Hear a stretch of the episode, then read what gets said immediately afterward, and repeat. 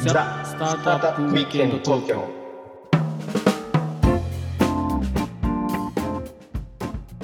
はい、皆さんこんにちは。はいこんにちはロックアンドミステリアのウッディです。はいひろきちゃんですはい、今日もザスタートアップウィークエンド東京の時間がやってまいりました。はーいえーということで、えちょっと冒頭噛みそうになりましたけど、えなかな疲れてかますこうね難しいねこれ。はいはいはいとはいいうことで、まはあい今日のテーマなんですけどね、ほえっ、と最近さ、ううんひろきちゃんの会社にもこういらっしゃるかどうかわかんないんですけど、うんうんうん Z 世代の人おおで Z うん入ってきたりしてる社員としてうーん入ってきてますよもちろんでしょ？うんであのどどんな感じどんな感じってままあざっくりした質問すぎるんだけどうんまあまあだから捉えようがないというか、あの一般的にはね俺たちの世代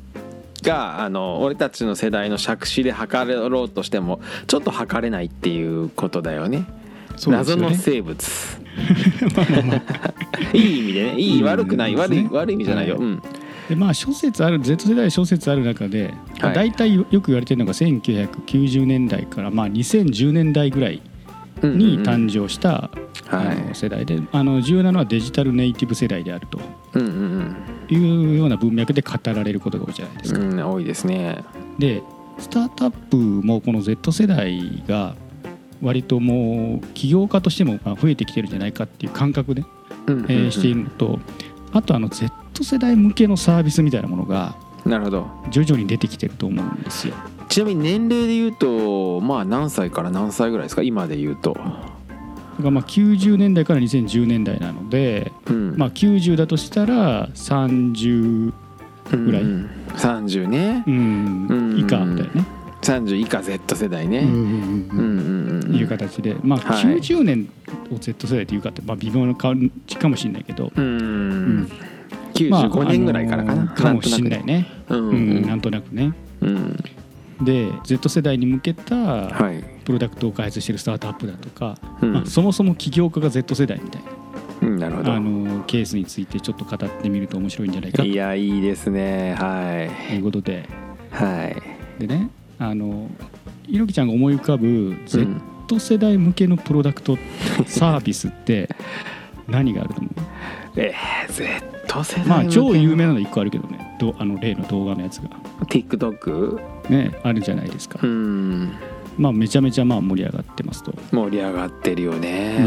うん TikTok あれの理解がなかなか難しいっていうことですかね Z 非 Z 世代はそうですね特にまあ僕らみたいなまあおっさんから見た時にうんなんでこれが流行るんだろうみたい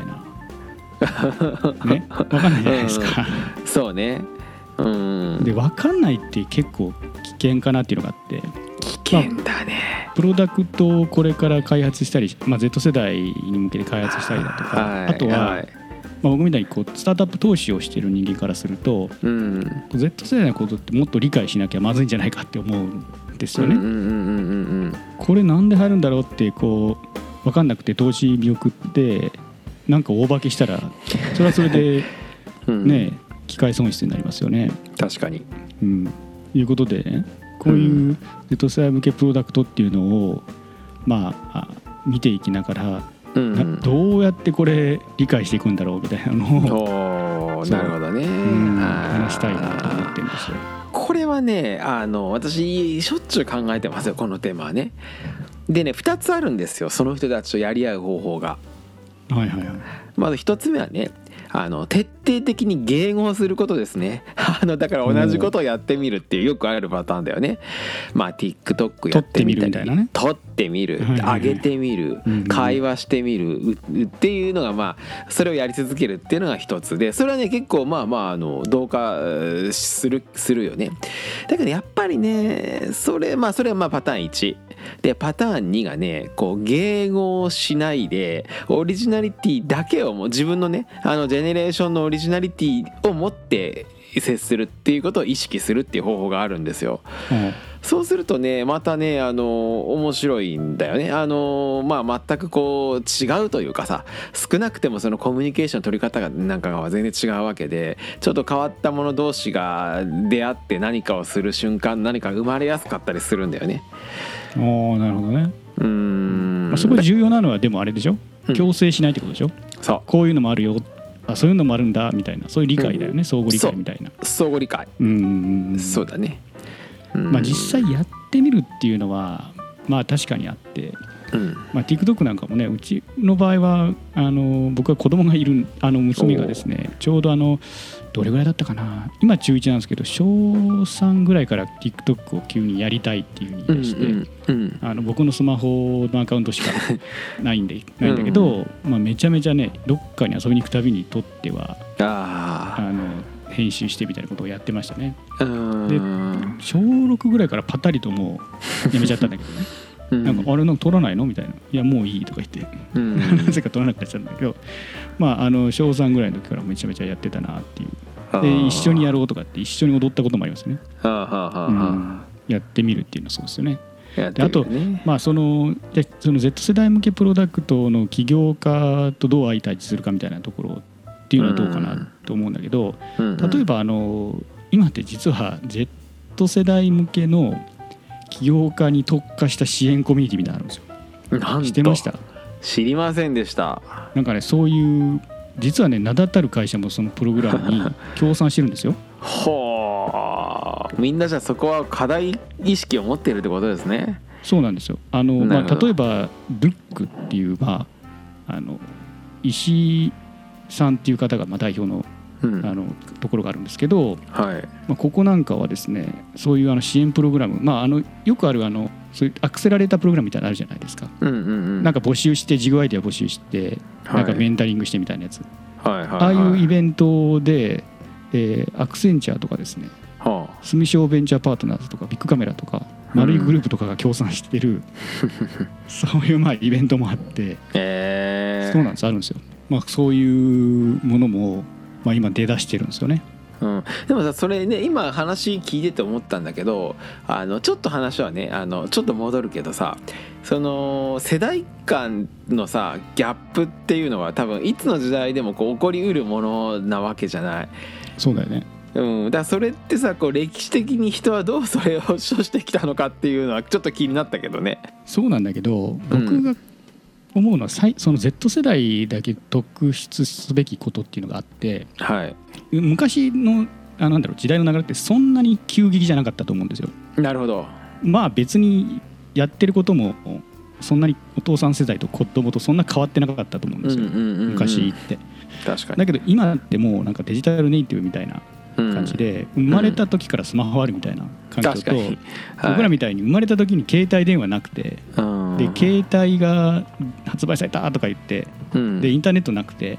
でインターネットができるようになった一般の人が Windows95 でできるようになったとか言ってうん、で次に常時接続が始まってみたいなうんうんうんでやっと2008年とかぐらいにうん iPhone がなんか日本に入ってきてみたいなのがあったじゃないですかう、ん、あったね。そういう段階段階を踏んでる世代ともうん、ういきなりもう最終形がありますみたいな世代ってやっぱりなんかマインド違うと思っていて、確かに全で然違うね。大大幅にまあ多分違うんだろうなってういう、ん、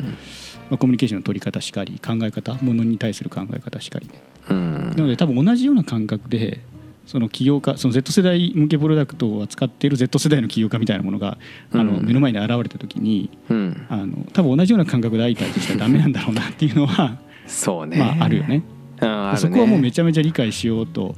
まあ、すごく心がけてい てなんかただまあ何回過ぎて僕にとってはうん「じゃあ教えてください教えてください」からめっちゃ質問攻めになっちゃうんだけど、うん、うんまあ、そういうあのースタートアップにまああえて投資してるようなあの VC ファンドも結構あるんですよね。ド。なるほど、面うん白うんうい。んうん、まあ、最近もそういうとある VC ファンドの紹介でその Z 世代向けの起業家さんだったんだけど。はい。やっぱりその1回でそのプロダクトの狙いとか思想みたいなものをすっとこう理解するっていうのはやっぱりまあ僕みたいなおっさんには難しいんで結構何回も聞いて「 すみません教えてください」みたいな感じでまあやってるって感じかな。なるほどね、うん面白いね。うん、なんかね、私も今大学の先生やってるんですね。あでえっ、となんだっけあの洋一さんのとこだっけそうですそうですあの、はい武蔵野大学アントレプレナーシップっていう、はあんとアントレプレナーシップ学部っていう略して EMC っていうんだけど、うんうんうんそこ先生やっててまあそれこそあの学生とこう触れ合う機会非常に多いと。でねやっぱりねあの難しい最初はねこう思ったのよこう彼らどういうこう回路で考えてるのかなっていうのをよくちょっと考えようとしてたんだけどでねそれはね非常にねあのお間違ってるというかねあの私の慢心であるということを気づいた気づきましたねある時ね。おつますりごこいないのないない This is a pen っていうのをこう this と is とあとペンで理解しようとしてたっていうねこのおごりでしたね私の。えー、何何ちょっともうちょっと詳しく教えてほしい えですからもう非常にシンプルに言うともうう「ん This is a pen」というこうまるっと理解しようと思った 思ったっていうかねあのこれどういう回路でできてるんだろうとかね例えばさその何がまずいかっていうと例えばそのインターネットってさこう WWW っていうさそういうプロトコルでこう動いていてでこれが TCPIP がこうなっててこうなってるっていうことをあの例えば Z 世代はそういう意識がないわけよほとんど。要はソフトとハードも結合しちゃってるわけよもうもはやね。っていうようなこうことなんだよねつまりそれを理解するっていうのは。ああなるほどだそのまあ現象全体としてその一つのこうあのものとしてねあのもうあの理解するというかもうあのなんていうんだこれ非常に難しいんだけどこう理解しようとせずまるっとこう捉えるっていうかねことをするとね非常にそのうまくいくようになったんですよね。ああななんだろうそれってあれかな例えばうん英文を聞いた時にうん一単語一単語の意味を理解して文法を結合させて全体の意味を理解するというよりはうん、その一文まるっとしたニュアンス全体で受け取れみたいな意味でいいのかないいのねその通りですね。ああなるほどねだかうんらまあその感覚じゃ、ま、僕はまだ至ってない あの、大学の教員をやるべきかなと今思いましたやるべきだやったやるといいと思うよ、うんほんと今度ぜひあの遊びに来て学生と触れ合ってみてください本当あ素晴らしぜいひ学生がね、い、っぱいいるから、いきますいきますはい、はい、あのお話ししてください VC のこととかまあ多分そういう触れ合いが割とこう日頃からできてる人ははい、まあそういうぶっ飛んだ起業家とかとあって もおおって思わないんだろうね多分いやー今日ね面白いメッセージがスラックで入ってきてね学生からねあの学生があの明日か明後日にこう僕の会社に見学しに来たいっていうのがあったんですよ山本町の山本町のね方法それで今日メッセージが明日明後日のアポイントかなでメッセージが入っててあのなんかコンサートのチケットを間違ってこう1枚多く買ってしまって資金がなくなって行けなくなりましたみたいなメッセージが。 あの大学の教授ですからね私ねあのに入ってきてこれはねもう今日の話題にぴったりであ僕それね全然それあのええそうそうそういうもんだと思思って受け入れるんだけどああそうかそうかっつってねああそうなんだと思ったんだけど そういうことですよね。なるほどまあ、それをこう普通にこう俺に言ってくるあたりがね何とも良いなと思ったね良い面なって白いいうでかすね、ううんん面白いしだから普通の親父的思考で言えばさあの忙しい先生の予定を取ってでコンサートのチケットみたいな話になるなりそうじゃないでもそうでもないなと思っ たね、うん、ファニーな感じでしたよまあそこはねあのー社会経験とかもまあいろいろあるからしょうがない部分であるしねうんそうだうねんうんまあでもいいねなんかそういう経験できるっていうのは面白いねそうそうそうよねそういうものを通じてまるっとねこうそういう人たちの世代をこう捉えていくっていうねなんでそういう思考に至るのかとかなんでそういう言い方するんだろうって考えてもあんまりこう拉致が開かないんああだーよ意味がね。ないんだ、うんああなるほどねわ、う、うんんわかりましたありがとうございますはい、じゃあ今日は一旦これぐらいにしましょうかはい、ありがとうございました。はいじゃあ時間の切りがちょうどいいんで今日はこれぐらいにして、また次のエピソードにつなげていきましょうはい、よかったらコメント高評価チャンネル登録あとツイートをしてくださると嬉しいです、お願いしまはいす。、ではねまた次回「ザ・スタートアップ・ウィークエンド東京」でお会いいたしましょう今回はこの辺ではい、ありがとうございました。